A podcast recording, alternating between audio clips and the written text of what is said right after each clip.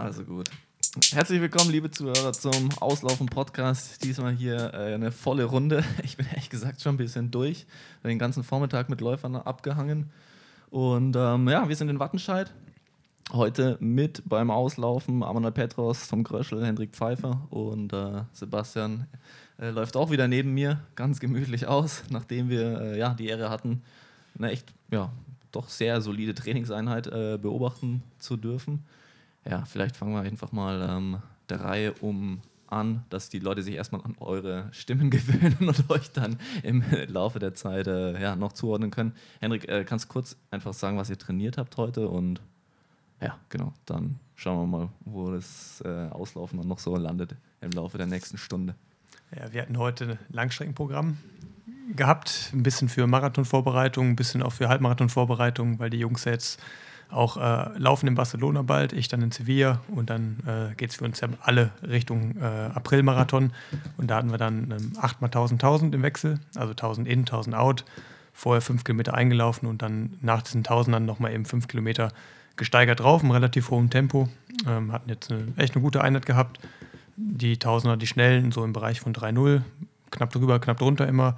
Und dann äh, die, die ruhigen im Bereich von 3,25 bis 3,30 und dann eben die letzten fünf nochmal richtig schnell unterm Strich in 15,20. Ähm, letzter Kilometer 2,50. Also für uns echt ein solides Workout, gerade jetzt auch, ich glaube, sechster, siebter Tag nach der Höhe, wo man eigentlich im Loch ist. Äh, da kamen wir echt gut zurecht mit und sind da sehr, sehr zufrieden. Also mit den Jungs, da kann man nicht viel falsch machen im Training, ne? wenn man da hinten dran bleibt. Und äh, ja, wir haben uns da versucht, gegenseitig ein bisschen zu helfen. Ist uns gut gelungen und so kann es eben weitergehen. Ja, also ich bin mit eingelaufen und ich fand das schon mega cool, weil wir, glaube ich, sieben Leute waren oder so. Manche haben dann Dauerlauf noch gemacht. Ja, ist einfach äh, ja, gute Stimmung, habe ich so das Gefühl auch in der Gruppe. Absolut, das ist auch das, wovon unsere Gruppe lebt, ne? dass wir da eben sehr, sehr deep sind, sehr breit aufgestellt und uns immer gegenseitig helfen. Und das zieht sich dann nicht nur durchs Training, sondern auch durch den, durch den Alltag. Wenn da jemand Probleme hat, dann wissen wir immer, wen man anrufen kann und das ist schon echt, echt ein cooles Umfeld. Ja, cool. Aber du hattest aber dann keine Lust mehr auf die Jungs, ne? Nach dem fünften schnellen Das stimmt nicht. Nein, ich habe ja schon äh, bis äh, sechsmal oder bis fünfmal mitgemacht. Äh, war auch geil, also war eigentlich gar nicht langsam. Ähm, klar, okay. dann hast du gesagt, ja, Jungs, ich mach mal kurz schneller und dann war der nächste Tausender 243. Genau, also ich, ich, ich, sollte ein bisschen schneller laufen. Ich bin ja auch kein Marathonläufer, von daher aus. ich bin 5 und 10.000 Meter Läufer, jetzt aktuell. Deshalb äh, ähm, ja. Für den Zuhörer ganz gut. Äh, Amanal ist aber trotzdem, by the way, dann äh, Marathon Olympianamen gelaufen. Also, auch wenn du dich nicht als Marathonläufer siehst, würdest du den Olympiastart annehmen oder würdest du dann sagen? Ja, das ist ein, jetzt gerade ein großes Thema. Ähm, klar, also ich versuche jetzt äh, die 10.000 Meter Norm zu laufen äh, in äh, Export in den USA. Ähm, wie gesagt, wenn es klappt, dann äh, laufe ich dann 10.000 Meter. Äh, wenn nicht, dann äh, habe ich keine Möglichkeit, ähm, habe ich nichts verlieren, dann äh, werde ich auch dann äh, Marathon laufen. Ne? Das war ja schon mein Wunsch. Ich habe davon schon äh, mehrere Jahre geträumt. Von daher aus, äh, ja, auch wenn, ich, wenn ich es so schade finde, dass die Marathon nicht in Tokio stattfindet, sondern ungefähr 700 Kilometer oder 800 Kilometer von Tokio entfernt man bekommt leider nicht von äh, Olympia und ähm, das ist halt eigentlich schade, aber ähm, das kann man nicht ändern. Deshalb würde ich mich so freuen, überhaupt, ähm, wenn es über 10.000 Meter nicht klappt, äh, beim Marathon zu starten. Ja. ja, bin mal gespannt, mal schauen. Ne? Sah auf jeden Fall gut aus heute. Auf jeden Fall. Und gedrückt hat aber auch der Tom dann immer ganz gut. ja, das stimmt. Ja. Der war heute auch zufrieden, oder? Der hat mich schon äh, überrascht. Also ich dachte. Ich hatte neue Schuhe an. Daran hat es gelegen. Ähm, ich dachte, Alter, die Junge, was hat er denn heute genommen? Ne? Der war schon. Ja, also die vier Wochen in Kenia, die haben mir schon ganz gut getan. Habe mein Training da konsequent durchgezogen und habe mich dann nicht beirren lassen von allen dummen Sprüchen, die mich nachmittags immer erreicht haben, wenn ich wieder auf der Radrolle gesessen habe und äh, mein Stündchen oder zwei auf dem Rad verbracht habe. Ähm, ja, hat, ist einfach mein System, habe ich jetzt so weitergefahren und habe mich die letzten Tage auch hier nicht immer ganz gut gefühlt, aber heute war halt der Tag, an dem ich äh, gesagt habe, okay, heute geht's einfach mal ein bisschen all in. Ähm, morgen machen wir noch einen, lang, einen für mich Long Run, 30 Kilometer plus zwei schnell. Ich weiß nicht, wie das der Herr Reinwand sieht, ob das dann schon zählt. Ja, 32 zählen so gerade, aber für einen Marathon eigentlich Ja. Der hat noch Zeit. Der hat noch Zeit. Marathon, absolut. Ja. Ich habe noch. Sind wir mal gnädig. In deinem, in deinem Fall äh, sieht man ja, dass es funktioniert. Ich fahre danach auch noch weiter Rad. Also ja, ich genau. bin dann nicht fertig mit der Einheit. Ich darf dann noch aufs Rad steigen danach, ähm, um die Einheit noch ein bisschen zu verlängern. Aber ja, es ist einfach mein System und ja, das Training heute hat mir, also ich kann mich nicht daran erinnern, dass ich das jemals geschafft habe. Das letzte Jahr, äh, das letzte halbe Jahr, meine OP ist noch nicht, noch nicht mal ein ganzes halbes Jahr her. Also um, am 22. August wurde ich operiert. Das wäre jetzt am 22. Februar, wäre es ein halbes Jahr. An der Ferse, Hackle- und Exostose, Läuferproblem. Ähm, ja, Henrik auch hier am Tisch. Schon zweimal dort operiert. Ähm, Habe ja für mich halt eine krasse krasse Reha durchgezogen, auch super konsequent, deshalb auch so viel Rad gefahren und so und bin da ähm, ja, besser denn je eigentlich auch durchs Trainingslager in Kenia gekommen bin, mehr gelaufen, also trotz dessen, dass ich viel Rad gefahren bin als sonst, ähm, was einfach für mehr mich... Mehr heißt, wie viel? Bis zu 150, aber die 150 dann dementsprechend auch nur in sieben Laufeinheiten, also es war dann schon, also auch ich bin auch da oben dann schon 30 Kilometer gelaufen äh, am Stück, was ich ja vom ersten Marathon generell nur zweimal gemacht habe, also ich habe jetzt Stand jetzt, elf Wochen vor Marathon, habe ich äh, schon mehr Long, Long Runs, meine Long Runs gemacht als vor meinem ersten Marathon. Also bin ich, wenn ich das konsequent und stetig durchbringen kann, dann bin ich mal aus meiner Sicht auf einem guten Weg. Ähm, wo wäre denn der Marathonstart dann für dich? Ja, voraussichtlich Hannover, Deutsche Meisterschaften, weil ähm, ja, ich, äh, ja, es hat sich ja jetzt so viel getan im letzten halben Jahr. Ähm, letztes Jahr stand das die, standen die Vorzeichen ja noch ganz gut, dass auch Leute über das Punktesystem äh, äh, zu Olympia fahren können im Marathon. Das hat sich ja mittlerweile ziemlich gewandelt. Ähm, und ich habe halt letztes Jahr deutsche Meisterschaften gewonnen, dementsprechend Bonuspunkte bekommen und habe halt deshalb auch schon frühzeitig gesagt, okay, ich laufe wieder deutsche Meisterschaften, weil es für mich die einzige Chance ist, noch ein paar Bonuspunkte einzusacken. Ja, jetzt hat sich das halt so entwickelt, dass sich das wahrscheinlich gar nicht lohnt. Hm. Ähm, aber ja, es ist halt schwierig. Henrik hat versucht, in London ins Feld zu kommen, steht noch aus, vielleicht rein, nicht rein. Ist halt super schwer, weil du brauchst halt einfach einen, einen Feld und auch eine gute Gruppe, die da ähm, harmonisch einfach anläuft. Und wir haben es letztes Jahr in Düsseldorf gut gehabt und ich bin dann hinten raus richtig geil gelaufen und wer weiß, vielleicht klappt es auch mit einer kleineren Gruppe oder einfach mit einer Handvoll Leuten dann in, in Hannover, kann man nicht sagen. Aber, Was ist dann deine Bestzeit? 2,13 glaube ich. Ne? 2,13, 49, genau. Ist halt immer noch wieder ein riesiger Schritt. Ähm, aber keine Ahnung, ich habe eigentlich gesagt, ich bin, kann froh sein, nach einem halben Jahr überhaupt wieder ein Bein nach vor das andere zu bringen. Ich war in Kenia und habe in Kenia nach drei Wochen mit Tono telefoniert äh, und habe ihm gesagt, Tono, ich habe keine Angst, einen Wettkampf zu laufen, lass doch einfach mal machen. Ich fliege dann jetzt nach Barcelona und laufe da mit Amanal einen Halbmarathon. Schauen wir mal, ob ich die drei Minuten Zeitdifferenz, die Amanal mir ungefähr jetzt so zwischen, die zwischen unseren Bestzeiten liegt, ob ich die äh, so aufrechterhalten kann. Wenn Amanal noch ein bisschen schneller läuft und ich auch, dann versuche ich das so beizubehalten. Und ähm, ja, dann geht es wieder nach Kenia. Henrik freut sich schon wir haben schon gehört, ne? Hendrik ist nicht so ganz begeistert von Kenia. Du hast deinen Flug schon wieder vor, vorverlegt? Genau. Nee, das ist falsch formuliert. Also ich bin schon begeistert, weil es einfach so viel bringt, aber ja. da oben, das ist für mich halt die reinste Qual. Ne? Also das ist eine Dienstreise. Aber ich fahre trotzdem dahin, weil es da am meisten bringt. Ja, ich denke, das ist ja auch ähm, für die Zuhörer mal interessant, dass das auch irgendwie nicht nur Urlaub und alles geil ist, was man so auf Instagram sieht und geile Landschaft und da hupft noch Mofarad rum, sondern wie du schon sagst, dass halt für einen Profi auch eine Dienstreise ist. Ja, ja also absolut mhm. harte Zeit. Ich habe am Ende nicht mehr die Tage runtergezählt, sondern die Stunden. Und so muss man sich das vorstellen. Also es gibt da sehr, sehr wenig Ablenkungsmöglichkeiten.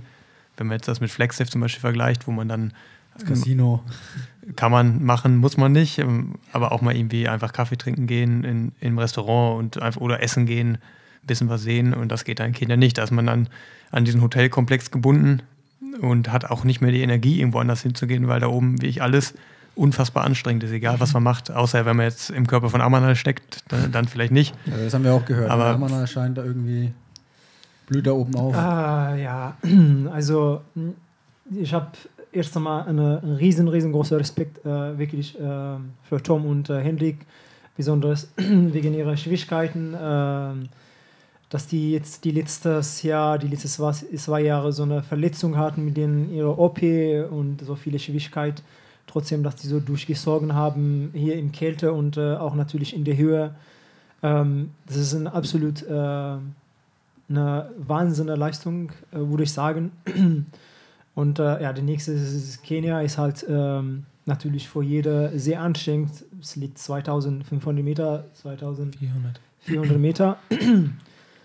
ähm, ich glaube, also ich hatte, ich hatte doch das Gefühl, dass es für mich ein äh, bisschen leicht geht, äh, weil ich auch natürlich ursprünglich in in, in Ostafrika geboren bin und mittlerweile auch bis 15, 16 Jahre da aufgewachsen bin. Hast dort auch auf so großer Höhe gelebt? Oder? Ja, es ging also ähm, 1800 äh, Meter, ist immer noch Höhe. Ne? Also wie, hoch, wie hoch war der Berg, an dem, an dem du gewohnt hast? Also da, wo dein, die Kirche war? Das war doch wirklich auch hammerhoch, oder? Das war schon äh, bis 3000, 3500, aber da bin ich schon ähm, zumindest selten gegangen. Ähm, überhaupt äh, ein oder zweimal im Monat war mit meiner Mutter. einmal, einmal bis zweimal im Monat ist auf jeden Fall deutlich mehr als ich ja, in der Höhe schon, war. Ja, ja. ja, oder halt viele andere Läufer ne, überhaupt ja, klar. gewesen sind. Ist halt, ähm, ich, äh, klar, also ich hatte ehrlich gesagt äh, eine Schwierigkeit auch schon am Anfang. Ähm, ich bin ja schon überhaupt äh, mit der Höhe 2017 äh, angefangen nach Kenia. Wir sind zusammen geflogen und ähm, ja, nach äh, sechs Jahren ähm, hat man eine Schwierigkeit, egal aus welchem Land äh, äh, eine Person kommt. Aber ähm, so nach zwei oder dreimal oder sogar nach zweimal, nach zwei Trainings, äh, Trainingslager ähm, bin ich äh, damit äh, wieder gut angekommen und hatte ich nicht so riesengroße Schwierigkeit gehabt und ja. Und mit sechs Jahren meinst du, weil du sechs Jahre dann nicht äh, in Äthiopien gewesen bist? Ja, genau. Okay. Ich war sechs Jahre hier in Deutschland. Äh, danach sind wir nach Kenia geflogen, hier mit den äh, DLV, mit Hendrik und mit äh, äh, Tom. Und äh, da war wirklich für mich selber sehr schwer. Also in Flagstaff in den USA selbst habe ich schon gemerkt. Ja. ja, aber die Anpassung, also das merkt man halt schon. Ne? Also das eine ist halt die, die Anpassung über die einzelnen Trainingslager, aber auch innerhalb der Trainingslager ist Amanal jetzt einfach viel schneller wieder da. Klar, er war jetzt auch vom Valencia-Marathon äh, vom Valencia -Marathon war schon mal wieder drei Wochen oben. Das heißt, ähm, genau, ja. der Abstand zwischen seinen Höhentrainingslagern und dem letzten, was wir jetzt im Januar gemacht haben, war halt viel kürzer als bei uns. Wir Richtig, waren, ja. Ich war das letzte Mal in, in der Höhe, waren wir im Sommer in St. Moritz. Ähm, und das also, ist ja also auch nicht so hoch. Genau, und da also bedarf es bei uns halt eine, eine ziemlich, also einfach eine längere Anpassungsphase wieder. Und Amanal war da halt hin, ist da hingekommen und ist da halt gelaufen, wie wir es gerne unten können. ihr habt vorhin gesagt, vier Wochen hintereinander irgendwie über 200 Kilometer. Schon. Ja, Amanal hat da auch, also ich habe mit Tono vorher auch drüber gesprochen und wir sind ja auch noch mit Nils Vogt hochgefahren. Also wir waren vier Jungs aus unserer Trainingsgruppe. Ähm, und dazu auch noch andere Deutsche, aber wir haben halt vorher, war es schon klar, dass unsere Trainingspläne super individuell einzeln stattfinden werden. Tono hat nach dem Trainingslager, äh, nach, Henry, äh, nach Almanal, seinem letzten Trainingslager da oben gesagt, lass ihn einfach laufen. Also er hat einen Plan und er kann sich da mittlerweile auch gut organisieren und es bringt Amanal halt mehr, sich den Afrikanern anzuschließen als uns, weil er da einfach dichter dran ist vom Niveau und vielleicht auch, er hat ja, da zum Teil halt wirklich auch vorne mitlaufen kann. Ähm, ist halt anders, als wenn ich da komme und einmal am Tag laufen gehe und anfänglich mich sowieso noch schwer tue und ich bin mit den deutschen Girls gelaufen.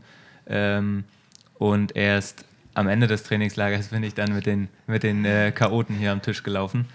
Ähm, und Henrik war so ein Zwischending. Nils war das erste Mal, na, einmal war er schon in Kenia, aber das würde ich nicht zählen. Der war mehr krank, als dass er laufen konnte.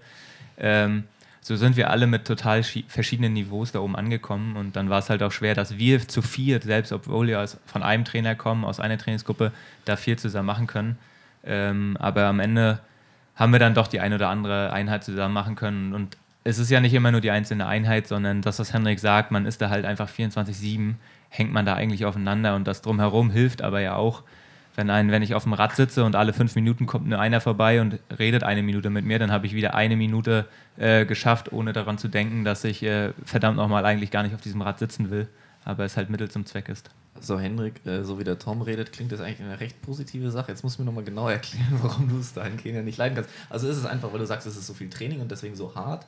Oder ist dir sowas zum Beispiel einfach wichtig, dass du mal rausgehen kannst, irgendwie in den Café und mal Leute sehen kannst, die nicht unbedingt laufen oder was ist, weil die meisten Leute schwärmen ja von Kenia und sagen, oh, es gibt irgendwelche Laufreisen mit ihren Fitschen, der Hobbyathleten da äh, mit hinfliegt und so. Also Ja, erzähl noch mal ganz kurz was. Da kommen verschiedene Sachen zusammen. Ne? Das ist einerseits natürlich ähm, die Ermüdung durch das Training. Also es, wenn ich das gleiche Pensum da oben mache wie hier, dann geht es mir einfach deutlich schlechter. Mir geht es auch zwischen den Einheiten viel, viel schlechter. Man regeneriert in der Höhe deutlich langsamer. Ähm, ich hatte da einen Schlafbedarf von 14 Stunden mindestens am Tag. Und wie gesagt, es ist einfach echt schwierig, sich abzulenken. Wenn ich jetzt hier in Deutschland bin, klar, dann habe ich einerseits meine Wohnung mit, mit coolen Sachen, wo ich dann irgendwie auch mal abends irgendwie eine Serie gucken kann oder Freunde treffe zum Dart spielen. Ich habe eine Scheibe da hängen und da spielen wir oft. Und solche Sachen, die fallen da ja komplett weg. Man kann natürlich sich abends da mal zusammensetzen, Runde Poker spielen oder was auch immer, aber da man eben so müde ist, hat man kaum noch die Energie, überhaupt andere Sachen zu machen. Aber trotzdem hängt man natürlich dann oft mit sich selber rum im Bett, liegt im Bett und wartet eigentlich wieder, bis das nächste Training losgeht. Man ist eigentlich noch gar nicht fertig da, bereit dafür, weil der Körper immer noch die, die, die Einheit davor verarbeitet.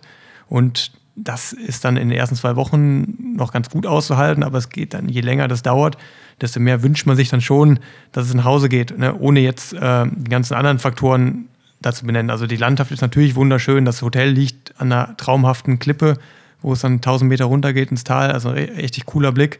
Und solche Sachen, die sind natürlich sehr schön. Auch die, die Leute, die man da mittlerweile kennt und auch kennenlernt. Wir hatten jetzt auch wieder zwei neue kenianische Trainingspartner da kennengelernt, mit denen wir jetzt im März wahrscheinlich auch wieder viel zusammen machen werden. Das ist natürlich schön, ne? und auch, auch mit der Trainingsgruppe unterwegs zu sein. Aber diese mentale Ermüdung, die nimmt einfach exponentiell zu, in den letzten Wochen vor allem. Und dann äh, ja, wünsche ich mir einfach schon immer so, so eine Pause jetzt mal. Also der Monat Februar, der tut mir echt gut jetzt wieder hier zu sein. Ähm, mir ist das Wetter hier vollkommen egal, auch wenn es schüttet oder was auch immer. Ich gehe halt raus und bin einfach nur froh, dass ich jetzt erstmal wieder hier bin. Aber ich fahre trotzdem, auch wenn das viele mir nicht glauben jetzt, äh, fahre ich trotzdem gerne wieder nach Kenia. Ich bin nicht unbedingt gerne da, aber ich fahre trotzdem gerne wieder hoch, weil ich weiß, dass unterm Strich am meisten eben bringt. Und das gehört eben zum Sportleben dazu, dass man eben investieren muss. Und für mich ist Kenia eine reine Investition. Ne? Also da kommen dann eben andere Sachen kürzer. Ne? Meine Freunde kommen kürzer. Ich kann eben mich weniger ablenken, bin da natürlich aber fokussiert aufs Training und habe es ja jetzt auch im, Fe im Januar eben durchgezogen, ne? obwohl es mir da oben ein paar Tage lang echt schlecht ging und gesagt habe, ach, ich habe keinen Bock mehr.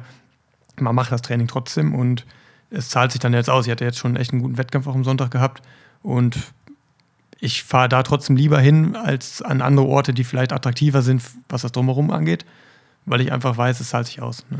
Ja, Henrik, also wir sind ja beide da ähnlich, was das, das Verkraften der Höhe angeht. Wir tun uns halt äh, ziemlich schwer, also gerade auch anfänglich. Die ersten Tage gehen halt relativ gut. Man denkt, ja, okay, es ist zwar trotzdem irgendwie schwer, aber es geht schon irgendwie.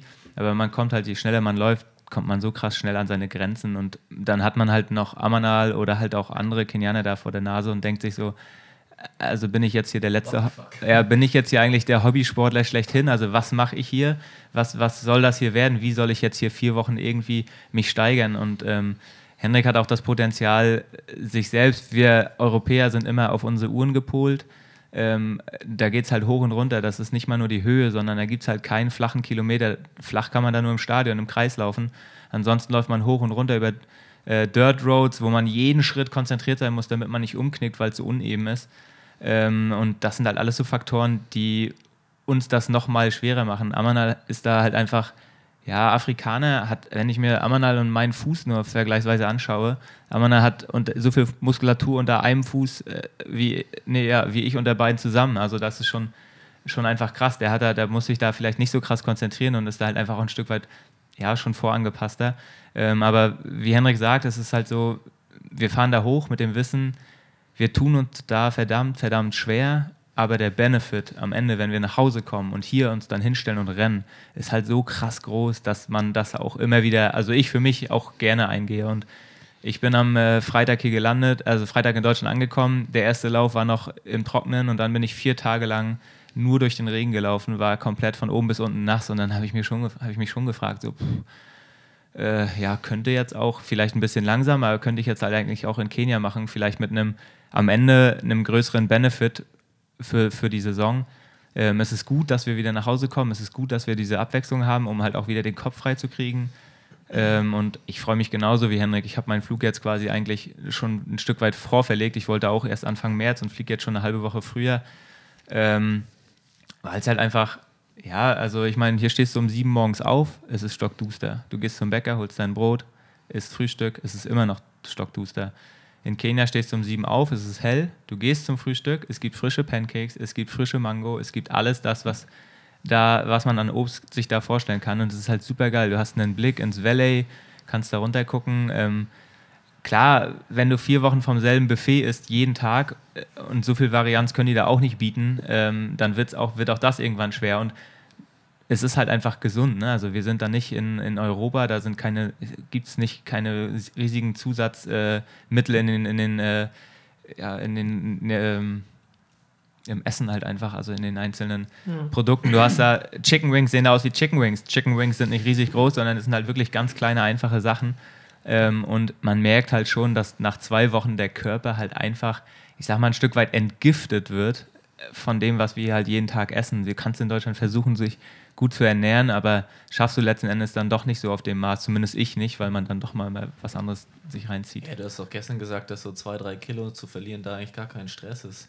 Auch wenn man schon ziemlich fit Die verlierst du selbst, wenn du gar nicht trainierst. Ja, genau. du die. Ja, also das, ist, das, das fand ich krass. Ja, ja, das finde ich echt krass. Also wir sind da, wir fahren da halt alle, wir fahren da alle hin und ich sag mal, wir sind ja schon alle relativ gut austrainiert und man wundert sich, dass sich auch die, die Muskulatur halt einfach ähm, verschiebt. Ich habe noch nie in meinem Leben Waden gehabt, aber ich habe das Gefühl, in Kenia nehmen meine Waden einfach noch mehr ab. Wieso auch immer. Sie kriegen zwar mehr Kraft, aber sie werden noch dünner. Ja, auch deine Oberschenkel sind eigentlich nicht mehr da jetzt. Ja, auf dem Bild, was du heute mir gerade geschickt hast, da, okay, ist, schon, da ist schon noch Oberschenkel zu sehen, aber schauen wir mal. Sehr geil. Naja, ihr habt gesagt, ihr wart ähm, zu viert da. Wer war denn noch so mit? Ja, das war jetzt der Marathonkader vor allem da. Ne, da waren Philipp Flieger, Arne Gabius, vor allem dann eben hat Prominente da, Frank Schauer, kennen die meisten von euch wahrscheinlich auch. Ähm, dann waren die Mädels noch da mit. War das eine DLV-Maßnahme auch? Offiziell? In dem Fall ja, weil, weil Gesa dabei war. Ähm, also Gesa war auch dabei mit dem Coach Wolfgang Heinig, ja, der das dann. Ticket so gelöst für die anderen, oder? Ja, ja. In, wirklich, okay. genau. Mhm. So, so läuft es dann, weil sie Olympiakader ist und dann ähm, konnten wir uns der ganzen Maßnahme anschließen und da war es eine DLV-Maßnahme. So, okay. so ist das zu erklären. Wolfgang Heinig hat dann so ein bisschen die Betreuung gemacht. Aber die Marathon-Mädels waren da ne, mit äh, Fabian Amrein, Debbie Schönenborn und dann halt eben Gesa als, als Hindernisläuferin. Ich hoffe, ich habe jetzt keinen vergessen. Ja, nee, also von unserem Tisch nicht. Ja, und dann international natürlich auch einiges los. Da, ne? Dann hast du ähm, Israelis, beziehungsweise Äthiopier ne, aus Israel. Ähm, Mo Farah hat dann vorbeigeschaut. Das ist natürlich dann auch nochmal ein Highlight für uns. Ne? Treffen wir jetzt auch nicht alle Tage. Und äh, Schweiz. Ja, so du, bist, du bist auf jeden Fall sehr gut motiviert. Also du, äh, äh, egal in welche Richtung du läufst, ähm, du findest einen Athleten. In, in jeder Ecke sind so eine so eine 15 oder 20 Gruppe von einmal und es geht einfach nur um Laufen und das ist einfach geil. Ne? Wenn du einfach vom Hotel geradeaus rausgehst nach oben, siehst nur Athleten, ehrlich gesagt, und äh, da bist du so komplett gut motiviert. Ne? Das, ist, das, das hilft auch uns äh, sehr viel, weil das auch sehr wichtig ist. Ähm, von daher aus, wie auch ähm, Tom so ein bisschen mal vorgestellt hat, äh, das mit dem Essen brauchen wir zum Beispiel nicht kochen sowie auch in San Moritz äh, oder in, in USA Flagstaff. Da verschwenden wir unsere Zeit, weil wir äh, selber einkaufen oder kochen müssen. Und ähm, das ist halt so, ne? da haben wir gar keine Zeit zu regenerieren, weil ähm, äh, eine Regeneration zu finden, weil wir die Zeit da verlieren, um einzukaufen und, äh, und zu kochen. Und in Kenia brauchen wir das gar nicht. Ne? Frühstück, Mittagessen, Abendessen, ähm, komplett alles, was du brauchst, ist alles und zwar ehrlich gesagt frisch. Klar, die Höhe ist schon, äh, äh, ist schon sehr ähm, schwer für einige Leute oder einige Athleten, natürlich, wie auch immer. Aber ähm, letztendlich finde ich, äh, den besseren Weg, um überhaupt in der Höhe zu trainieren, ist die beste Möglichkeit in Kenia. Weil die Struktur ist einfach die beste. Du findest jede Athleten, die, die dich unterstützen können, bei jeder, bei egal in welche Ecke. Hey, also die Kenianer, die haben, die haben okay, nicht so viele ähm, Unterstützung oder Textilien und Schuhe oder, äh, oder Kleidung oder so wie, äh, so wie wir immer hier. Und wie gesagt, die unterstützen uns monatelang, die Training mit uns, die machen das aber auch sehr gerne. Und äh, wir lassen einfach dann äh, unsere Sache und geben die, die weiter, äh, damit die äh, mit dem Schuh trainieren oder sowas können. Ne? Und so läuft das. Ich finde, es ist einfach die ähm, bessere oder äh, die beste Möglichkeit zu trainieren ist einfach Kenia alles in ähm, USA und St. Moritz. In meine Seite. Ähm, Auf diesem Grund, ja. Ja, es klingt auf jeden Fall geil. Ja, macht ja auch alles Sinn. Ich meine, gerade wenn man nochmal irgendwie einen Mittagsschlaf machen möchte und aber halt noch mal eine Stunde irgendwie wohin fahren muss, einkaufen und zurück, dann noch kochen, dann hast du ja schon eineinhalb Stunden weg. Ja, ne? ist halt so. Tom, Ja. was, Ja. was meinst du? Ja, das ist Du schon. bist ja meistens mal in, äh, in Flixstoff gekocht, klar. Ähm, aber trotzdem, äh, wir müssen ja auch einkaufen gehen und äh, das wir auch ein bisschen Ablenkung, Kaffee trinken in die Stadt, mit äh, Leute oder Freunde treffen und äh, da geht halt die Zeit so ein bisschen weg und äh, die, die Zeit vor die Regeneration ist schon ähm, zu wenig, finde ich. Wie, Ja, ist, du- wie ist denn in Kenia der äh, Alltag für euch, der Trainingsalltag? Also wann macht die erste Einheit, wann die zweite oder vielleicht auch manchmal die dritte Einheit? Da haben wir ziemlich, äh, ziemlich getrennte Tagesabläufe. Amana läuft halt morgens um äh, sechs, also er steht kurz, kurz vor sechs auf, äh, begibt sich dann meistens so um sechs äh, zu den ja, Treffpunkten mit den Kenianern. Oder hat auch da seine mittlerweile, also seit äh, dem Trainingslager im, im November, er so ein paar Jungs um sich geschart und ist dann mit denen, hat dann auch da quasi die Ansagen gemacht oder trifft sich auch mal mit der, in, in der Gruppe mit äh, Julian Wanders und rennt dann halt da mit. Also es ist ja relativ einfach, sich auch äh, heutzutage über die sozialen Medien äh, sich da zu connecten und da rauszufinden, was die, die Jungs am nächsten Tag trainieren wollen. Macht er da sein Ding. Ähm, ich bin um sieben aufgestanden, zum Frühstück gegangen und habe meistens so zwischen neun und zehn ähm, auf dem Rad gesessen oder bin dann irgendwie um neun los zum Dauerlauf, habe meinen Dauerlauf gemacht, Tempoläufe äh, am Vormittag. Äh, meistens, wenn ich schon auf dem Rad saß um neun, kam Henrik je nach Motivation äh, aus dem Bett gekrochen, äh, ist dann auch zum Frühstück gegangen, ähm, hat die Läufe dann noch ein bisschen später gemacht, hat den, den, äh, ja, den Ablauf einfach ein bisschen weiter nach hinten rausgezögert und geschoben. Aber ja, da hat halt jeder, sind wir halt auch gerade nicht in der, in der Lage gewesen, jetzt zu sagen, okay, wir trainieren jetzt alle um 10, weil wir auf verschiedenen Niveaus angereist waren. Ähm, ja, ich gehe dann Mittagessen, 13 Uhr war Mittagessen, da haben wir uns dann meistens wieder getroffen. Amanal hat halt, nachdem er morgens gelaufen war, hat er Frühstück gegessen, wieder geschlafen meistens, oder? Mm, Meistens. Und dann äh, 13 Uhr gab es Mittag, danach haben wir dann noch ein bisschen da gesessen, gequatscht. Ähm, ja, kurzen Mittagsschlaf, Physio, es gibt dort vor Ort einen, äh, einen Physio, zu dem wir gehen können.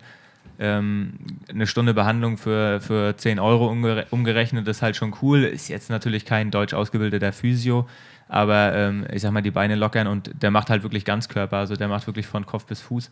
Äh, eine Stunde lang lässt sich auf jeden Fall aushalten. Ähm, wir hatten jetzt das Glück, als äh, das nach anderthalb Wochen, glaube ich, kam auch noch ein deutscher Physio, der dann nochmal einen anderen Blick drauf hat und auch nochmal ein bisschen das ein oder andere, die ein oder andere Blockade lösen konnte. Das macht man in der Mittagspause, sonst Schlafen ähm, und dann, ja, so ab um fünf oder halb fünf beginnt hier quasi, beginnt dann wieder die, der, derselbe Rhythmus. Alle kommen wieder aus ihren Löchern gekrochen und begeben sich so zum, zum Laufen oder ich aufs Rad oder sonst wie. Ähm, ist auch wieder noch ein anderes, anderer Rhythmus, weil in Deutschland ist es zurzeit halt um fünf schon fast wieder dunkel. Ne? Also man, Ja. man schiebt die Einheiten, kann die Einheiten einfach noch ein Stück weit länger auseinanderschieben, was für die Regeneration sicherlich auch noch wieder ziemlich gut ist. Ähm, ja, 18.30 sind wir meistens so fertig gewesen mit dem Training. 19 Uhr fällt da der Hammer, dann ist es auch innerhalb von 10 Minuten äh, dicht am Äquator einfach schnell dunkel. Um 19 Uhr gab es Abendbrot, ähm, ja, Essen und dann haben wir meistens da noch Stunde, zwei eigentlich am Tisch gesessen und haben gequatscht, um uns irgendwie nicht direkt wieder in die Zimmer verziehen zu müssen. Und das war so der, ist so der normale Tagesablauf. Und das machen auch alle. Also das ist halt das Coole, ähm, was, was ähm, du wolltest da eben schon einste äh, einsteigen, Felix. Das ist halt cool zu sehen, wenn auch beispielsweise Sondre haben wir noch vergessen, Sondre Mo- Moen, also der Norweger, der auch äh, 205 stehen hat, Marathon. Ähm, die stehen halt alle auf wie wir, die strugglen alle genauso wie wir, die sind genauso äh, am Limit. Also auch ein Mo Farah kommt da in seiner Schlafanzughose zum Frühstück und du denkst so, okay, krass, äh, dem geht es anscheinend auch nicht immer nur gut. Ähm, und dann, und dann sieht man halt auch mal ein bisschen hinter die Kulissen. So, wenn man die Leute an der Startlinie stehen sieht, dann sieht man halt bei, meisten, bei den meisten immer nur so Friede, Freude, Eierkuchen und äh, alle, die, die da stehen, die sind bestimmt auch gut durch ihre Vorbereitung gekommen, aber dass auch solche Leute wie beispielsweise Mo äh, dann auch sich in Kenia aufs Rad setzen musste, war für mich auch eine Sensation. Habe ich nicht für möglich gehalten, dass auch der ähm, ja, sich da so schwer tut. Und es war halt cool, dass ich war mit ihm mal laufen, auch also mal einen Easy Run machen mit Andrew Butchert noch, mit dem zweiten Briten. Ähm, Im Stadion, weil er nicht mehr, weil er keinen Bock mehr hatte, hoch und runter zu laufen, sind wir zum Stadion gelaufen, haben da dann eine Runde gedreht. Aber eigentlich kann Amanal da viel mehr Insights geben, weil der war halt mehrfach mit ihm unterwegs und hatte auch das ein oder andere Duell mit ihm ausgefochten. Was hast du gemacht? gewonnen. Was hast du gemacht auf der Bahn mit Ja, ihm? nicht, nicht besonders. ja, wir hatten. Äh, Ja, aber er ist ja abgereist dann. Also, Ey, das, das war krass, ne? ich wusste gar nicht. Äh, ich habe das äh, nach, ähm, nach zwei oder drei Tagen erfahren, dass er weg war, äh, dass er dann wieder nach Äthiopien geflogen ist, wo ich auch mal niemals gedacht habe. Weil der hat ja so eine mehr oder weniger mal Schwierigkeit in Äthiopien, so eine kleine Situation. Ich dachte, ja, der, Teile ist bekannt, ja. ja, ich dachte, der fliegt nie wieder nach Äthiopien und dann der schreibt mir, ey, ich bin wieder in Äthiopien und so. Ich dachte, ja, ciao. Ne? Auf jeden Fall, äh, wir hatten so eine, so eine Aufgabe oder Trainingseinheit. Äh, 8 mal 1000 sollten wir machen. Ähm, und zwei Tage vorher hatten wir aber auch einen Long Run. Äh, 30 Kilometer, der, hatte, der hat uns schon komplett rasiert. der war 3,20 unterwegs und äh, ich war, keine Ahnung, 200 Meter oder sowas hinter ihm. Ich dachte, wow. Ja, du Die, hattest ja auch nicht die Wettkampfschuhe an, die er anhat. Das äh, macht sicherlich einen Unterschied. äh, Du hattest deine, du bist zum Long Run gegangen mit der, mit der Aussage oder mit der Verabredung, es wird ein, ein ruhiger, gesteigerter, am Ende gesteigerter äh, Long Run. Ähm, aber wenn dann halt schon, ich sag mal, wenn der, wenn der Nike Vaporfly schon, schon beim Einlaufen getragen wird, dann weißt du schon, was die Stunde geschlagen hat. Ne? Und dann muss man halt aufpassen, dann hatte Amana nicht das richtige Schuhwerk dabei. Naja, absolut. Auf jeden Fall. Ähm, Im Stadion war schon was los da. Da waren schon äh, viele auch Kenianer, die uns äh, so ein bisschen unterstützt haben. Aber auch natürlich äh, der Trainer von äh, Mofara, der war übrigens richtig cool und äh, sehr Der Mann sympathisch. von Paul Radcliffe war das. Oder? richtig, ja. Der, hat, äh, der unterstützt ihn jetzt seit zwei Jahren. Und äh, die sagt, ja, wir machen ähm, 8 mal 1000, 200 Meter Pause. Und äh, ich habe eine Spike angezogen, also Spike. Und äh, Das Ja, war nicht deine, oder? das war nicht meine, aber das war nicht Spike, ne? Ja, Und, wir haben äh, gehört, da waren auch etwas längere Donnen drin und die waren ausgeliehen.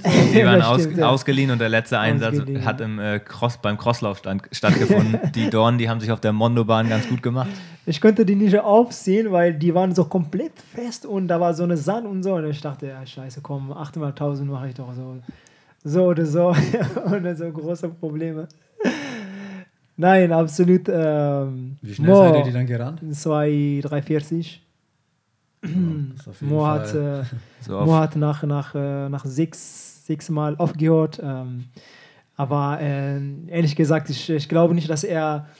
Äh, der, hat, der, hat, der hat sich aufgehört, weil er nicht mehr könnte. Das glaube ich nicht, sondern ähm, weil er auch irgendwie so hier im Achillessehne ein Problem hatte.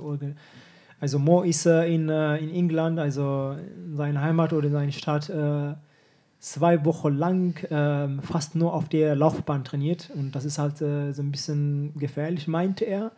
Und dadurch hat er so mehr oder weniger mal so ein bisschen äh, Schwierigkeit gehabt hier in seiner Achillessehne. Und äh, er meinte, darum ist, äh, ist äh, nach sechs äh, Mal äh, aufgehört und ähm, ich hatte die Verständnis und ich musste aber trotzdem weitermachen.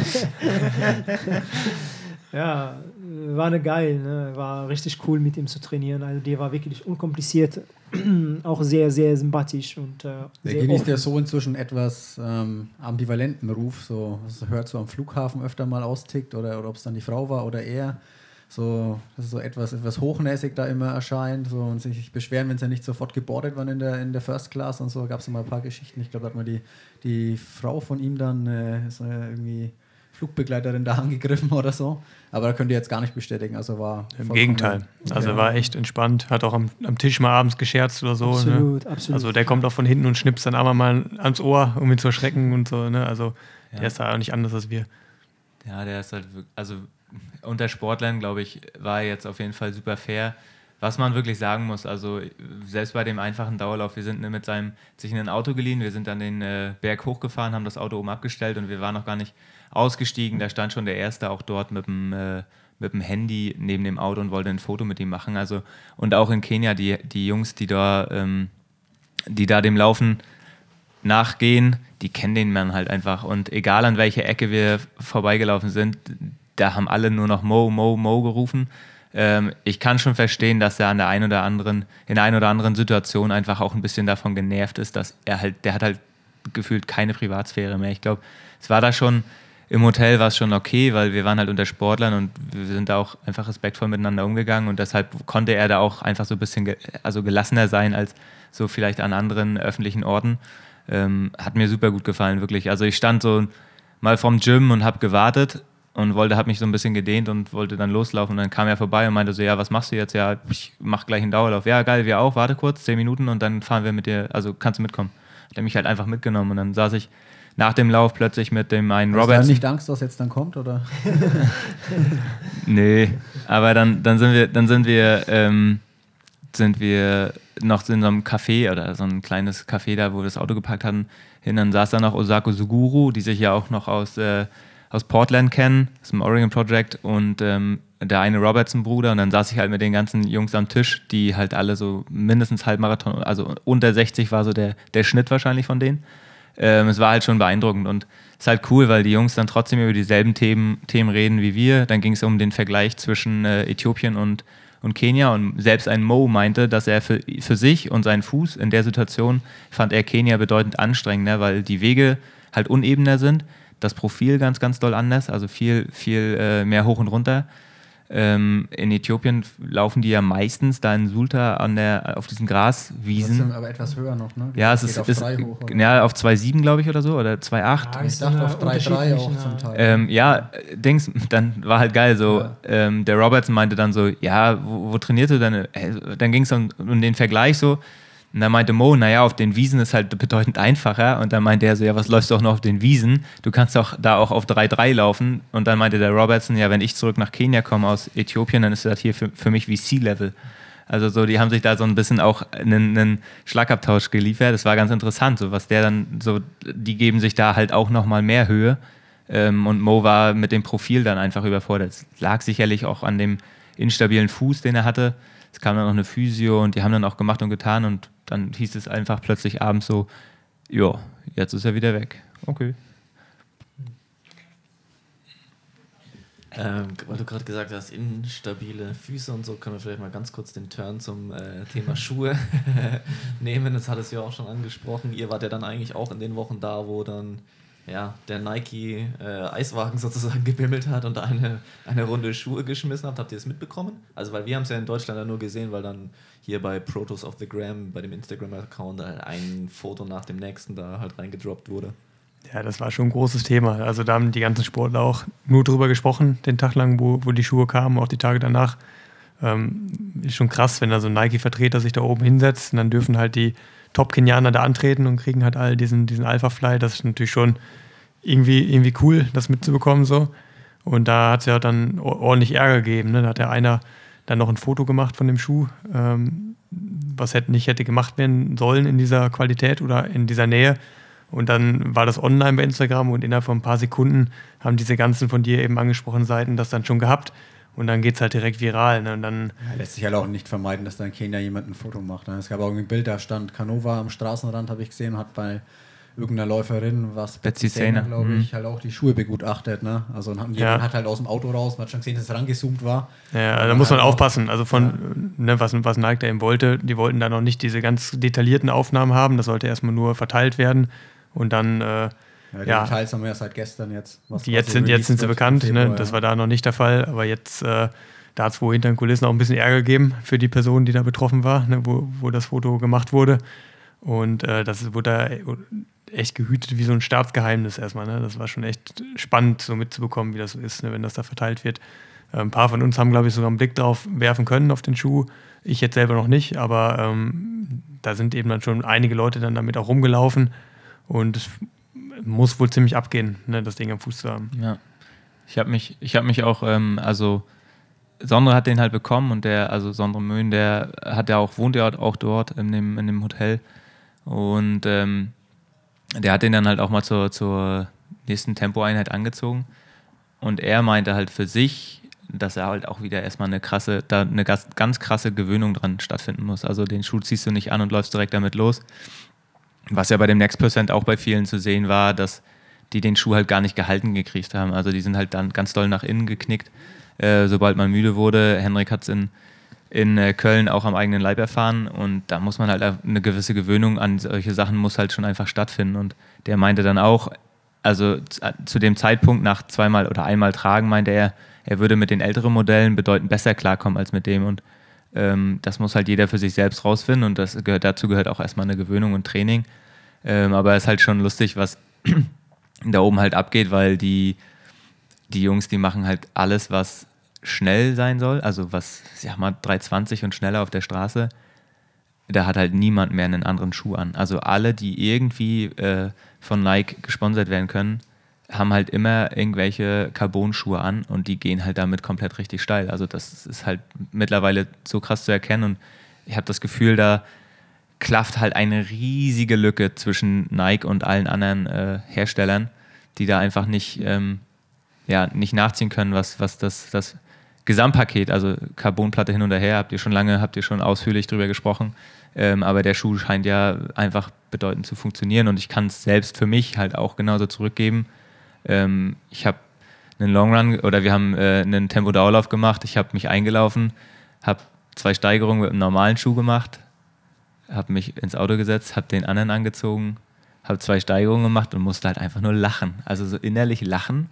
Ich gedacht habe so, okay, ist ja jetzt nicht so, dass ich innerhalb der letzten fünf Minuten, äh, weiß nicht, 20 Kilo verloren habe und 5% äh, mehr Kraft ähm, und kann halt einfach jetzt plötzlich schneller laufen, aber es hat halt einfach einen Vorteil. Also für mich bringt es persönlich, also ich habe damit einfach ein gutes Gefühl, ob das jetzt, ob das jetzt wirklich wissenschaftlich äh, so belegbar ist, aber man steigt halt da rein und hat vielleicht auch den Placebo-Effekt und denkt, okay, jetzt muss es gut laufen. Aber es war schon irgendwie lustig und wir sind dann bergab gelaufen, äh, die Straße runter nach Eldoret und dann gibt's halt, geht schon ein paar Meter runter und nicht immer nur, ich sag mal, nicht immer nur den Vortrieb der Platte oder des ganzen Systems, sondern aber auch die, ähm, das Abfangen der Stoßbelastung, die der Schaum einfach hergibt und das Einsinken, die macht halt einfach einen Unterschied. Also das ist, glaube ich, noch mehr das Secret als die Carbonplatte, weil die Carbonplatte, das ist kein großes Geheimnis, da eine Carbonplatte reinzubauen.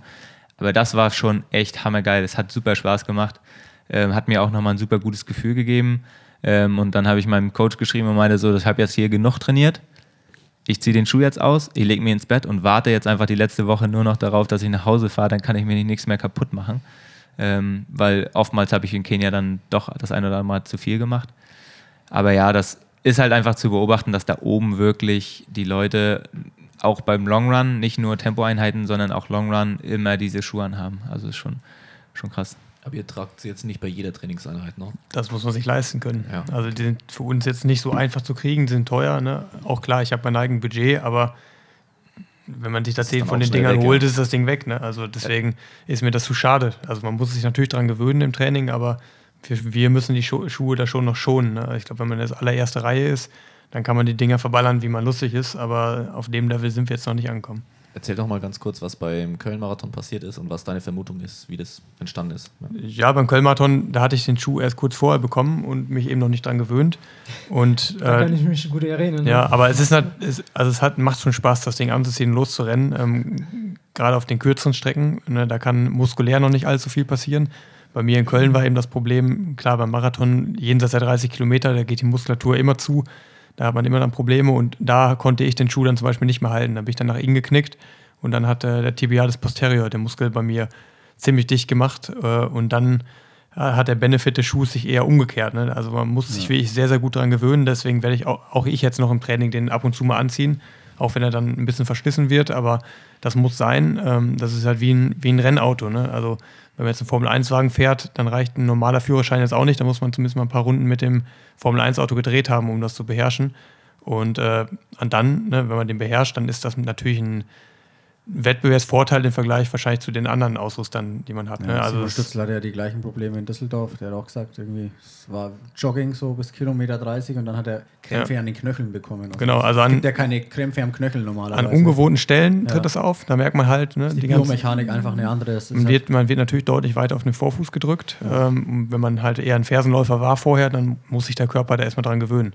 Und wenn man das aber hinbekommen hat, dann ist das natürlich der Schuh, der, der halt schon nochmal ein bisschen was ausmacht, einen Unterschied ausmacht. Aber nach wie vor würde ich eben sagen, das Entscheidende ist immer noch das Training. Ne? Also auch der 10 Kilometer Weltrekord, da, der wurde jetzt nicht mehr im Vaporfly gelaufen.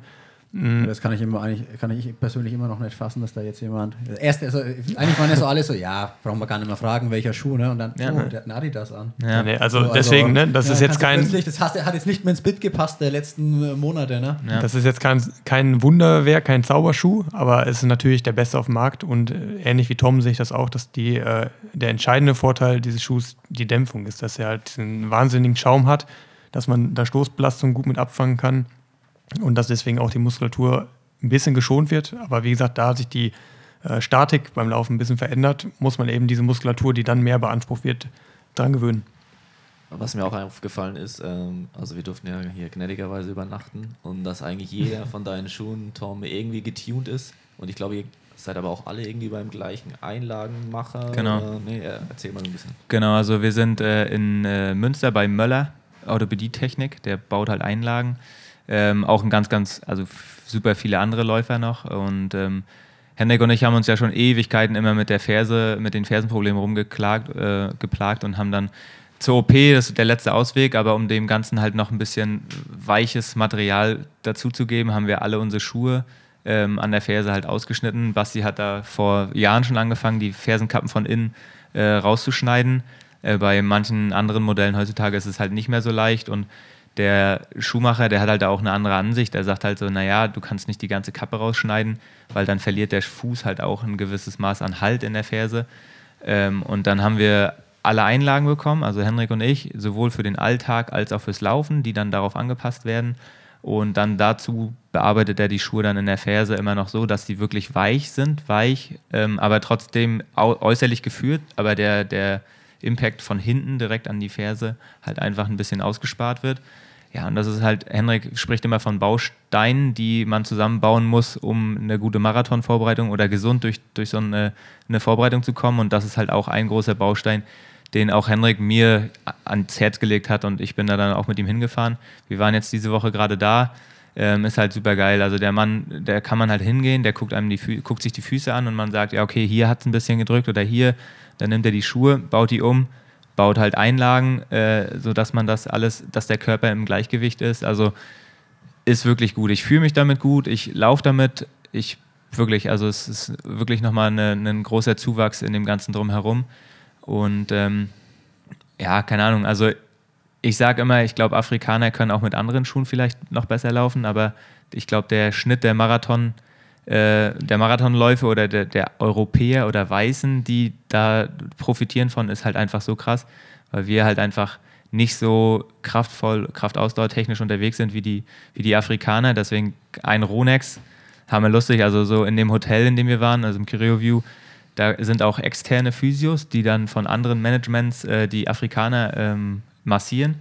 Und dann liegen immer alle Afrikaner dann einfach so vor, dem, vor unserem Haus vor dem Physioraum auf dem Gras und äh, gammeln dann halt also, also die trainieren morgens ganz früh wie äh, Amanal, haben den ganzen Tag frei und gehen nachmittags nochmal joggen. Und dazwischen haben die dann ihre Physiobehandlung und dann liegen die da auf dem Rasen und dann guckst du halt aus dem, kommst vom Mittagsschlaf, guckst aus, aus dem Fenster und guckst runter und dann liegt da halt auch der äh, derzeitige Olympia, äh, der Weltrekordhalter, liegt auf dem Gras, äh, spielt mit seinem Telefon rum, da rum. Die äh, Schwester von Bernhard Laggard war auch immer da, kam alle jede, zweimal die Woche da zur Physio. Ist halt auch schon cool dann zu sehen und wenn ich sehe, wenn wir dann daneben gelegen haben auf der Physiomatte und wie die gequält werden auf dieser, also wir sind halt einfach Weicheier, wenn ich sehe, was die aushalten müssen bei einer Physio, also bei einer Massage, da wird mit Unterarmen, Ellenbogen in die Muskulatur gefahren, da würde das, also ich habe das mal gemacht, 2017, 18 und ich war danach zwei Tage krank, weil der Typ mich halt so misshandelt hat. ja, das kann ich bestätigen. Ich hatte tatsächlich meinen äthiopischen Physio, der aus der, also war auch ein Flüchtling, der bei uns so einen Sportverein kam. Hat sich dann rausgestellt, der war ähm, Physio von der Nationalmannschaft. Der kam, ist dann auch immer nach Berlin gegangen, wenn Felicia Lelisa da waren und so. Und der hat eben bei, bei, uns zu Hause gewohnt und hat mich dann immer behandelt. Und es war halt wirklich immer 60 bis 90 Minuten und immer, ah, you must adaption, that's only 60%.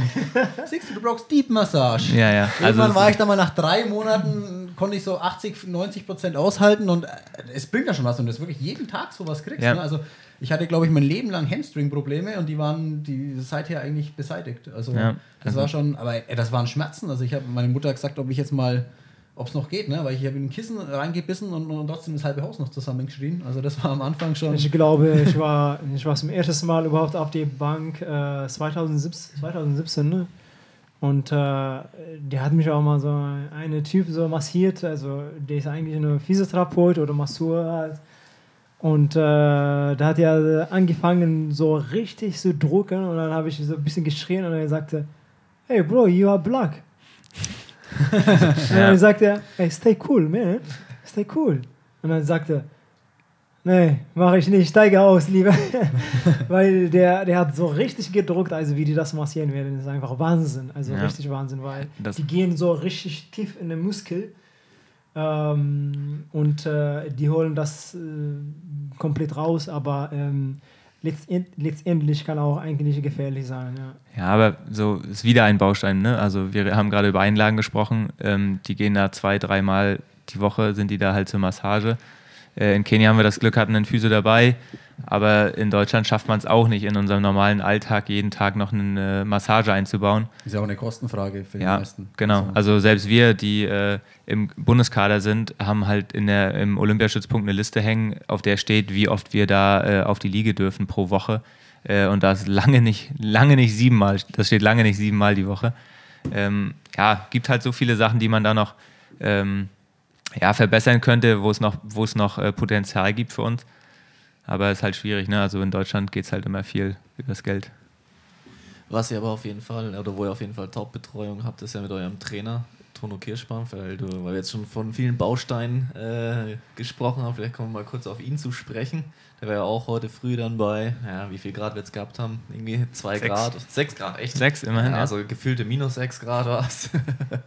aber der stand auch dann tapfer am Rand und hat euch angefeuert, ja. Und als Aman- Amanal dann äh, angetreten ist, da nach dem Fünf, war ich immer, ja, was jetzt so der Plan ist. Und ja, ja, er scheint auch doch recht relaxed zu sein und lässt euch dann schon auch einen gewissen Spielraum. Vielleicht könnt ihr ein bisschen erklären, wie so die Zusammenarbeit mit ihm ist. Er hat ja doch auch schon den einen oder anderen echt ganz guten Läufer trainiert, also von Jan Fitschen zum Beispiel, äh, der Europameister geworden ist, über 10.000 Meter war er auch der Heimtrainer.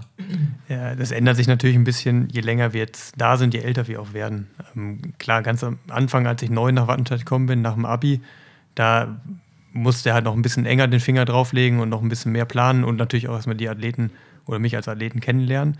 Mittlerweile hat sich das ja so eingespielt, dass er weiß, äh, was, welche Programme funktionieren, an welchen Schrauben man drehen kann. Und deswegen lässt er uns immer relativ viele Freiheiten. Der ist natürlich bei den entscheidenden Sachen dabei, wie heute. Ne, diese Key Sessions, ähm, die betreut er dann vom Rand aus auch. Morgen, wenn ich da die, die 40 laufe, beim Long Run ist er dabei.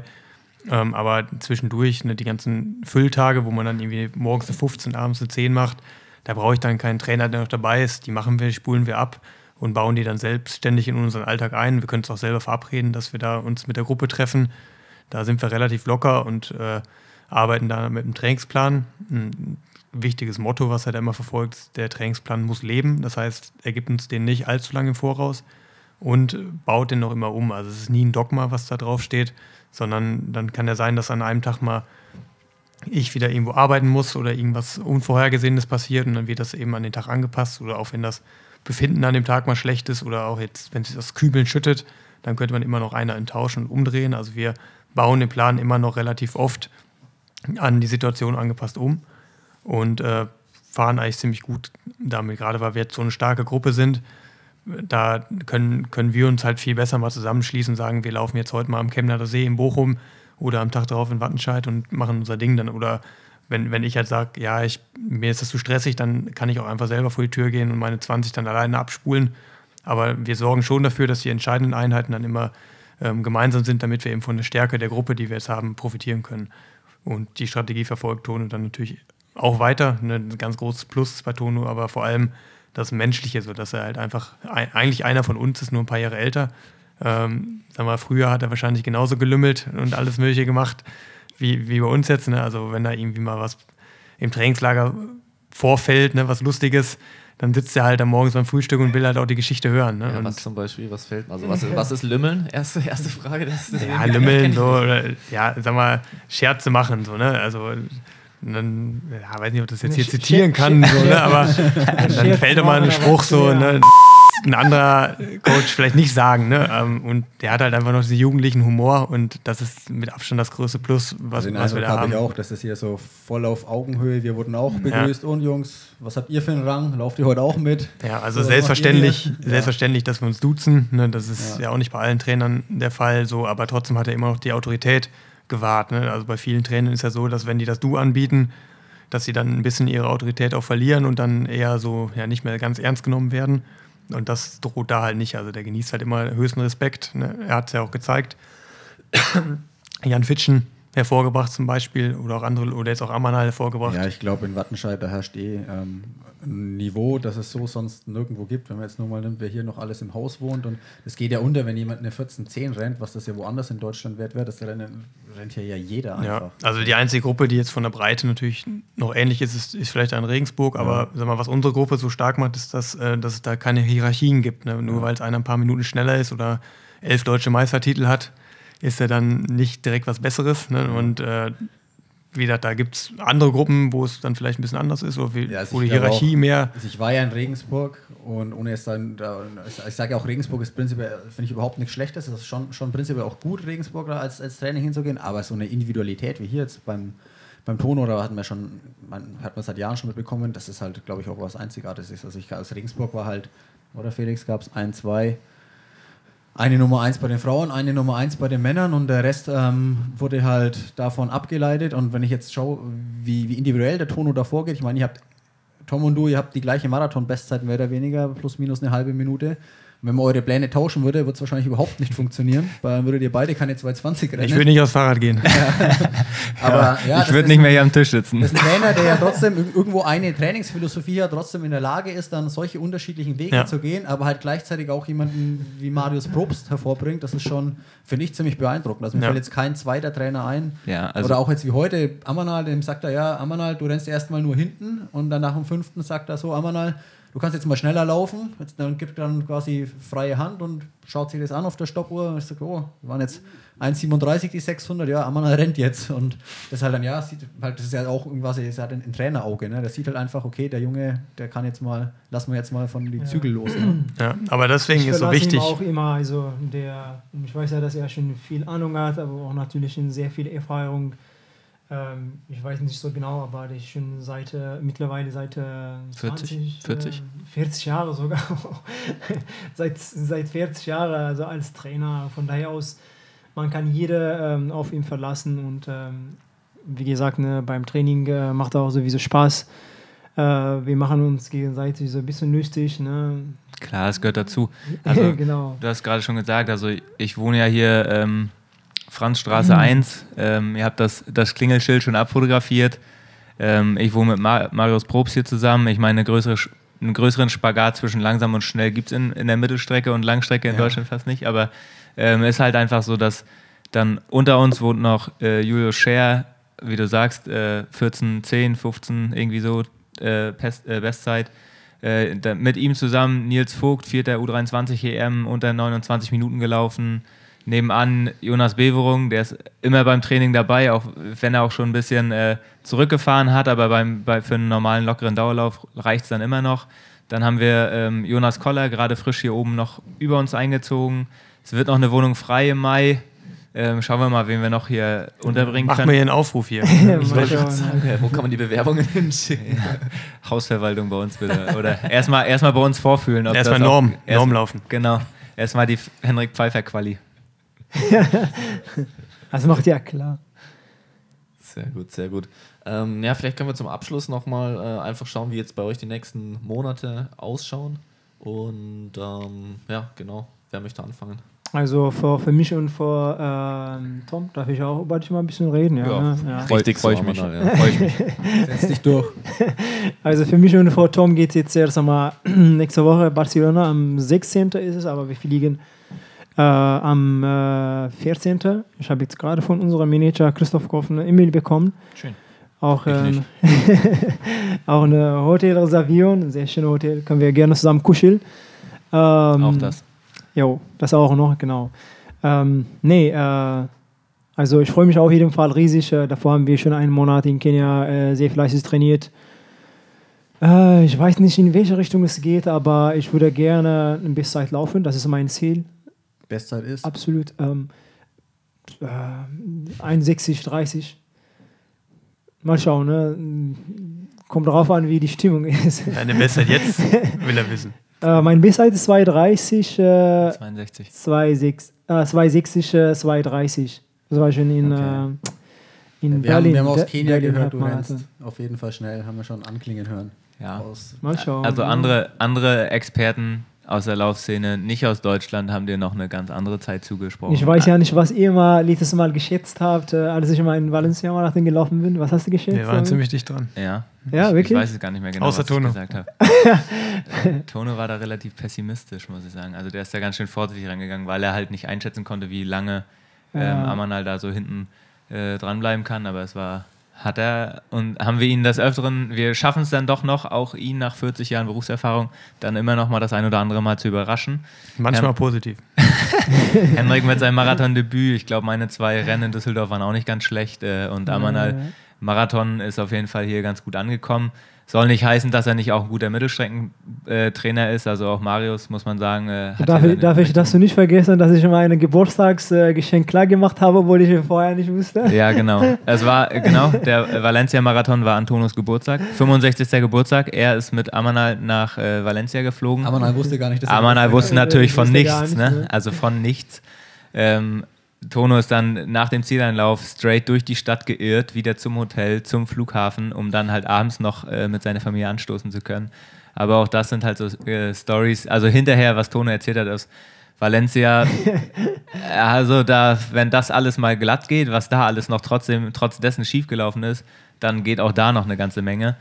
Ähm, ja, wir sind ja, gespannt und ich glaube, Amanal will ja auch, also ist jetzt nicht ganz uneigennützig, ne? erstmal noch versuchen, die 10.000 Meter äh, Olympianorm zu laufen. Wo, wie, was? Wahrscheinlich Stanford, hast du gesagt. Ne? Ja, genau. Weil es gibt ja da die Regelung, dass ähm, Ende Mai, ich weiß nicht, Ende Mai oder Ende April schon, Ja, 23. Mai. ja, muss Ja, man, äh, muss man wird der Marathon quasi geschlossen und es wird nominiert. Und wenn Amanal sich bis dorthin nicht dafür entscheidet, wenn er bis dahin nur die äh, Marathonnorm hat und sich dann aber trotzdem dagegen entscheidet und versucht, die Olympianorm über 10.000 zu laufen, sollte er das nicht schaffen, ist er nicht dabei. Also ist jetzt halt, ist jetzt, der Punkt ist halt schwierig, also ne, deshalb muss er davor, oder will er davor versuchen, die 10.000 zu rennen, um halt dann bei Olympia 10.000 Meter laufen zu können. Du brauchst aber keinen Nachweis mehr für den Marathon, oder? Weil er im Herbst war. Oder musst du Das Doch, weiß ich eigentlich ehrlich schon, oder? gesagt Ja, aber ich sag mal- brauchst du einen doch, weil Kato Heinig hat er ihn Genau. gebracht. Genau, Und aber dich reicht jetzt der Halbmarathon. Es geht, ja Halbma es geht ja Halbmarathon und was Ja. muss man da laufen? Ich glaube 67. Ich, ich weiß es nicht. 65. Ja, also das ist der Leistungsnachweis ist da Ich hoffe, ich nicht das Problem. Das hat er heute, das hätte er heute, heute, heute. hätte Heute heute im Training auch Heute gemacht. hat gereicht, ich mal ein eine. bisschen Du musst ein bisschen schneller laufen als in Köln bei deinem letzten 67. Halbmarathon. Ja, Ja, aber ich wollte dich nicht, wollte da dein Wort nicht nehmen. Aber Genau, ähm, bist du der Vormund von ja, Amanal. nee, aber wir, wir sind halt auch füreinander da und Ja. ähm, ja, das merkt man schon, ne? Wir sind alleine, schaut halt auf den anderen, ja, dass das genau. alles passt. jede, ja, Polizisten hier. Ja, nee, also ich habe halt äh, in den Trainingslagern, in denen ich halt nicht so viel laufen konnte, habe ich mich halt auch und Tone nicht dabei war, habe ich dann mich manchmal auch ein bisschen verpflichtet gefühlt, die Jungs halt auch auf andere Weise zu unterstützen. Dann bin ich auch bei Henrik mit dem Rad mitgefahren, äh, durch Kenia auf dem Mountainbike, ähm, auf den Schotterpisten, um ihm halt die Wasserflasche hinterher zu tragen. Und seitdem habe ich da für mich so ein bisschen so auch erkannt, so okay, es ist irgendwie auch cool, nicht nur immer die Athletenseite zu sehen, sondern auch so ein bisschen, vielleicht so insgeheim so ein bisschen die Assistenz von Tono und hast ja auch einen Trainerschein, oder? ja, genau, habe ich glücklicherweise noch fertig gemacht Ende des Jahres, Ende des letzten Jahres, ähm, eine A-Lizenz. Und ähm, ist immer, ich will da keine Petze sein, aber ich gebe da, glaube ich, versuche da immer noch relativ neutral auch Tono auch ja, einfach ein Feedback gegenüber, also von den anderen Jungs zu geben, wie, wie sehen sie aus, liegt Renek wieder 24 Stunden im Bett. Ähm, ich meine, wir, das ist, muss man auch sagen, wir sind alle super ehrlich. Ne? Also wenn ein Tag scheiße ist, dann sagen wir das Tono und Tono, das, das Wichtigste ist nicht immer nur, dass da eine, eine Zeit im, im Protokoll steht, wie schnell war der Dauerlauf, sondern das Gefühl, wie war es, wie hat es sich angefühlt, wie waren die Beine, wie war es vorher, wie war es hinterher, ist halt bei einer Fernbetreuung, die wir halt größtenteils in den Trainingslagern haben, einfach viel entscheidender als einen Kilometerschnitt. Und ich versuche dann da immer noch ein bisschen meine, ähm, meine Sicht nach, von außen zu bringen. Aber um nochmal auf die, auf die Wettkämpfe zu kommen, ja, Halbmarathon, ich mache Halbmarathon ähm, und dann Berlin-Halbmarathon, da sind wir dann, Henrik und ich, nochmal am Start. Und dann äh, Hannover voraussichtlich, hatten wir ja schon mal. Henrik ich, ich glaube, ich bin auch dabei. Hey, ja, supi. supi. Berlin-Halbmarathon bin ich auch dabei, weil ich äh, letztes Jahr auch schön da gelaufen bin. Also wir sind mit, äh, äh mit äh, Richard Ringer direkt äh, von USA Flagstaff gefahren. Also das war, wir, wir waren 23 Stunden unterwegs, das war schon furchtbar. Aber ähm, trotzdem auch mit den Jetlit-Problemen äh, haben wir ähm, ziemlich äh, schnell gerannt, würde ich mal sagen. Ne? Ja, aber ja. jetzt hast du jetzt aus Kenia ja nicht mehr. Nicht mehr so viel Jetlag. Genau, und ähm, ich, war, ich fliege dann direkt auch dann quasi zwei Tage vor dem Wettkampf und ich glaube, das passt gut. Das tut mir immer meistens gut. Also, ja, ich sage mal, ich freue mich, euch wieder zu sehen. Ne? Hendrik, du bist noch in Sevilla, haben wir gehört, in zwei Wochen. Naja, zweieinhalb Wochen fahre ich nach Sevilla. Ähm, gucken wir das einfach mal an. Ist ja Marathon. Marathon, ein voller Marathon. Ähm, ursprünglich wollte ich da eigentlich nur pacen. Jetzt habe ich gesagt, ich stelle mich einfach mit, oder lauf mal, schwimme mal damit und gucke einfach, wie es so ist, weil ich jetzt eigentlich eine ganz gute Form schon aufgebaut habe und der London Marathon ja eher jetzt nicht klappen wird, so wie es aussieht. Also, ähm, haben die mir abgesagt. Ähm, deswegen muss man gucken, dann hat man eine doppelte Chance. Aber vor allem versuche ich da einfach mal das Internationale mitzunehmen dass man da die Flaschen vom Getränketisch sich holt und nicht angereicht bekommt. Das sind alles so ein paar kleine Feinheiten, die ich aber noch nie hatte. Die will ich dann auf jeden Fall mal ohne Druck testen, bevor ich sie dann, falls ich doch noch nach London reinkommen sollte, dann direkt im Ernstfall das erste Mal erlebe. Und äh, manchmal ist es dann besser, zur richtigen Zeit am richtigen Ort zu sein. Und es könnte sein, dass da der richtige Zeitpunkt, der richtige Ort schon in Sevilla ist, aber ganz ohne Druck. Also die Wahrscheinlichkeit, dass ich dann bei 30 rausgehe und sage, für mich war es heute nur ein gutes Training, die ist viel, viel höher. Aber ich bin erstmal da und zeige da Wattenscheider Flagge. Ja, cool. Vielleicht mal kurz zu, für einen Zuhörer äh, die Hintergrundinformationen, wie es sein kann, dass du nicht äh, sozusagen in das Feld reinkommst in London. Also, weil eigentlich würde man ja denken, du könntest dich anmelden und dann dich da vorne reinstellen und starten, ja, gut, aber ganz so gute Frage. Zu sein. Gute Frage. Also scheint ja diesmal wirklich ein riesiger Ansturm gewesen zu sein auf das Feld, weil jeder will die Olympianorm. Ne? Alle, die ihn noch nicht haben, suchen sich die besten Rennen und London ist natürlich dann ein Major eins der hochkarätigsten der Welt. Wahrscheinlich wird da vorne ja sogar mit Kipchoge und Bekele auf Weltrekord gerannt. Und äh, da braucht man natürlich dann wieder Vitamin B und Kontakte. Ne? Also wenn man sich das Elitefeld jetzt anguckt, da sind dann schon nochmal einige mit 214, 15, 16, die jetzt zeitlich mir jetzt nicht überlegen sind. Im Gegenteil, ähm, die aber dann wahrscheinlich den richtigen Manager kennen und die richtigen Knöpfe gedrückt haben. Das ist ja jetzt nicht nur im Sport so. Ne? Also Vitamin B ist immer wichtig und das braucht man wahrscheinlich dann um international reinzukommen. In Deutschland sind wir natürlich gut vernetzt und würden wahrscheinlich dann überall auch irgendwie reinkommen, aber bei so einem Riesenevent äh, ist es dann schwierig. Du bist, bist, du nicht eigentlich Goldlabel-Athlet, nachdem du letztes Jahr nee, ich glaub, ich Marathon gibt es so ein Goldlabel? Ja, ich glaube, da gehen aber mehrere Rennen in die Wertung ein. Ich glaube, ich habe noch gar kein Label. Ähm, okay, das Wally, aber auch also Wally hatte den Status ja mal durch seine ja. Top 20, glaube ich, bei der WM in London. 25, ja. Also ja, dann war er Sil äh, Silver Athlet, aber ähm, ich habe mich da auch schon mal ein bisschen eingelesen, aber das, das was wir gemacht haben, das reicht nicht. Auch ja. ein Halbmarathon Okay, weil er den Goldlabel Halbmarathon ja, ich weiß, gewonnen hat. Ne? habe ich gedacht, genau. Ja, ich hätte auch gedacht, dass es irgendwie mehr gebracht hat. Alles, ne? Ja, aber nee, es gar nicht, gab auch kaum Punkte, kaum, kaum Bonuspunkte. Ja, okay, hat sich überhaupt nicht gelohnt. Ja. Hätte ich auch nicht gedacht. Aber mittlerweile, selbst für uns, die ja voll in der Szene drin sind, ist das schon gar nicht mehr nachvollziehbar und durchschaubar. Also wie soll dann Außenstehender überhaupt noch was verstehen? Also ganz komisches System. Ja, auf jeden Fall. Also es ist ja irgendwie ja, also jedes Jahr irgendwie, man wusste ja auch gar nicht, gibt es ein Ranking für Olympia am Anfang? Ja, jetzt sieht es ja so aus, als hätten... Mit 11.30, mit 2 11.30 ist man quasi safe dabei, auch wenn es ja. mehr als, als 80 Leute rennen.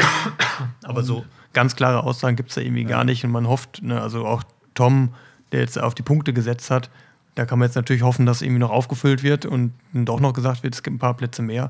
Aber das ist alles Spekulation. Ja, vielleicht erweitern sie auch auf 120, wer weiß. Ja, ja, also aber letztes Mal waren es vielleicht, ja, ne? 160 und jetzt sind es plötzlich 80. Ja, aber würdest du jetzt als Athlet dich darauf verlassen und ja, darauf setzen? Ne? Also, klar, es hängen irgendwie alle in der Luft. Letzten Endes hilft nur noch ja. so schnell rennen, wie geht. Ja, und das ist ja halt blöd. Du kannst ja gar keine richtige Taktik haben. Ne? Also renne ich jetzt auf Norm oder renne ich jetzt auf Punkte? Auch für mich wäre es jetzt interessant, ne? Sevilla, wenn ich jetzt irgendwie 213, 212 da schon rennen könnte und also, dann vielleicht im April nochmal 212, 213 über die Punkte könnte das ja auch klappen, aber da jetzt offenbar, das, jetzt muss ich davon ausgehen, dass das nicht geht.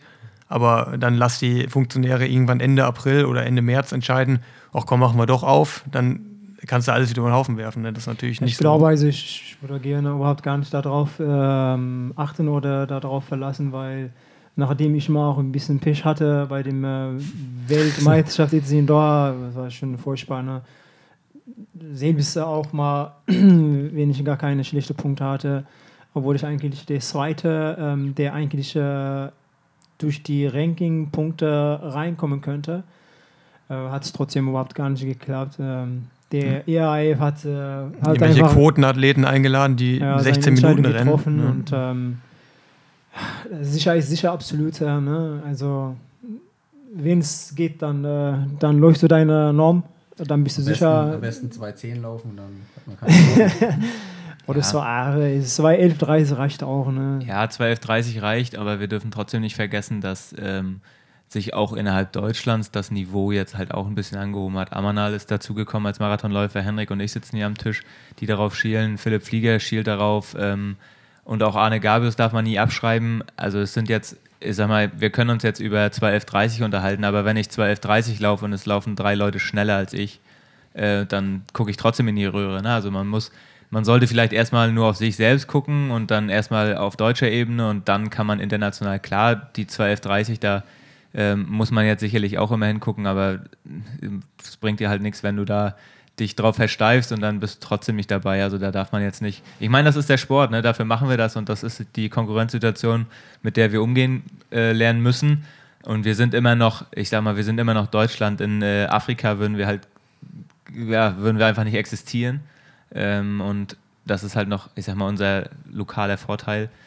Ähm, aber ja, schauen wir mal. Also ich habe da jetzt keine Angst. Ich bin sowieso nicht der, der Typ dafür, der jetzt äh, im Februar hier sich schon äh, Gedanken gemacht, was mache ich Ende April. Also ich habe jetzt erstmal einen äh, Halbmarathon vor der Brust, den laufe ich und dann gucke ich weiter. Ich meine, ich bin letztes Jahr mit Amanal in Verona gewesen. Äh, da bin ich 66,20 oder was gelaufen.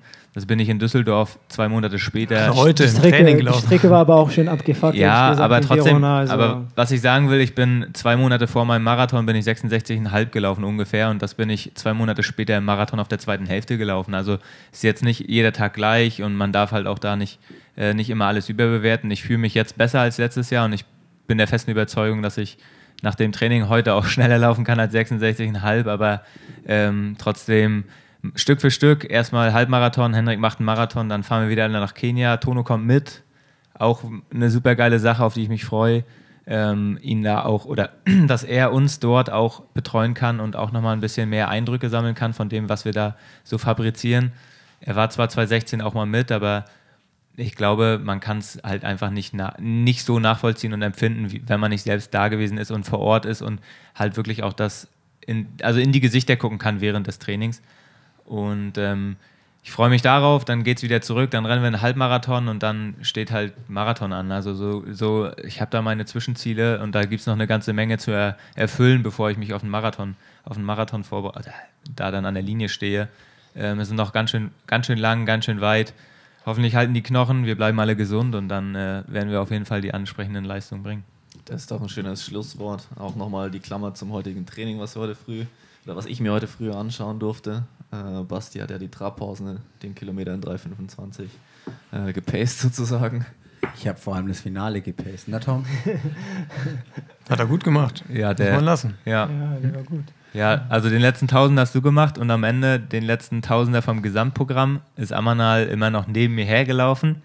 Ich all in. Ich hoffe, ich habe dich gut motiviert. Ja, ich, ich, ich, ich all in äh, auf der Innenbahn, Amanal neben mir, immer noch grinsend, schmunzelnd, rüberblickend. Und ja, also das macht jetzt, das macht das Training in Wattenscheid halt einfach aus. Ne? Da kann man immer, ist man immer darauf gefasst, dass immer noch jemand kommt, der äh, einfach eine Stufe besser ist. Auch bei einer 251 auf dem 20. Und natürlich, jede, jede ist so unterschiedlich, auch vom Leistung. Der eine ist mal heute super drauf, der eine ist dann morgen vielleicht schlecht drauf. Deshalb, wir helfen uns äh, immer gegenseitig. Ja, also mir hat es Spaß gemacht. Mir hat auch die letzte ja, Stunde 15 hier Spaß gemacht. Äh, Würde mich freuen, wenn wir vielleicht den einen oder anderen oder auch gerne in der Konstellation nochmal wiedersehen. Genau, vielleicht nochmal vor Tokio oder in, Ke in Kenia. Oder, ja, Kenia. Da müssen wir uns dann einfliegen lassen. Mal gucken. Also ich bedanke mich auf jeden Fall für eure Zeit. Vielen Dank. Jo, auf jeden Fall danke, Jungs. Und ich denke, wir sehen uns wahrscheinlich beim Berlin-Halbmarathon, so wie es aussieht. Berlin Halbmarathon klingt gut, ja. Da können wir dann nach dem Wettkampf wieder saufen. Sehr gut, Amanda, sehr gut. Ja, tja. ja,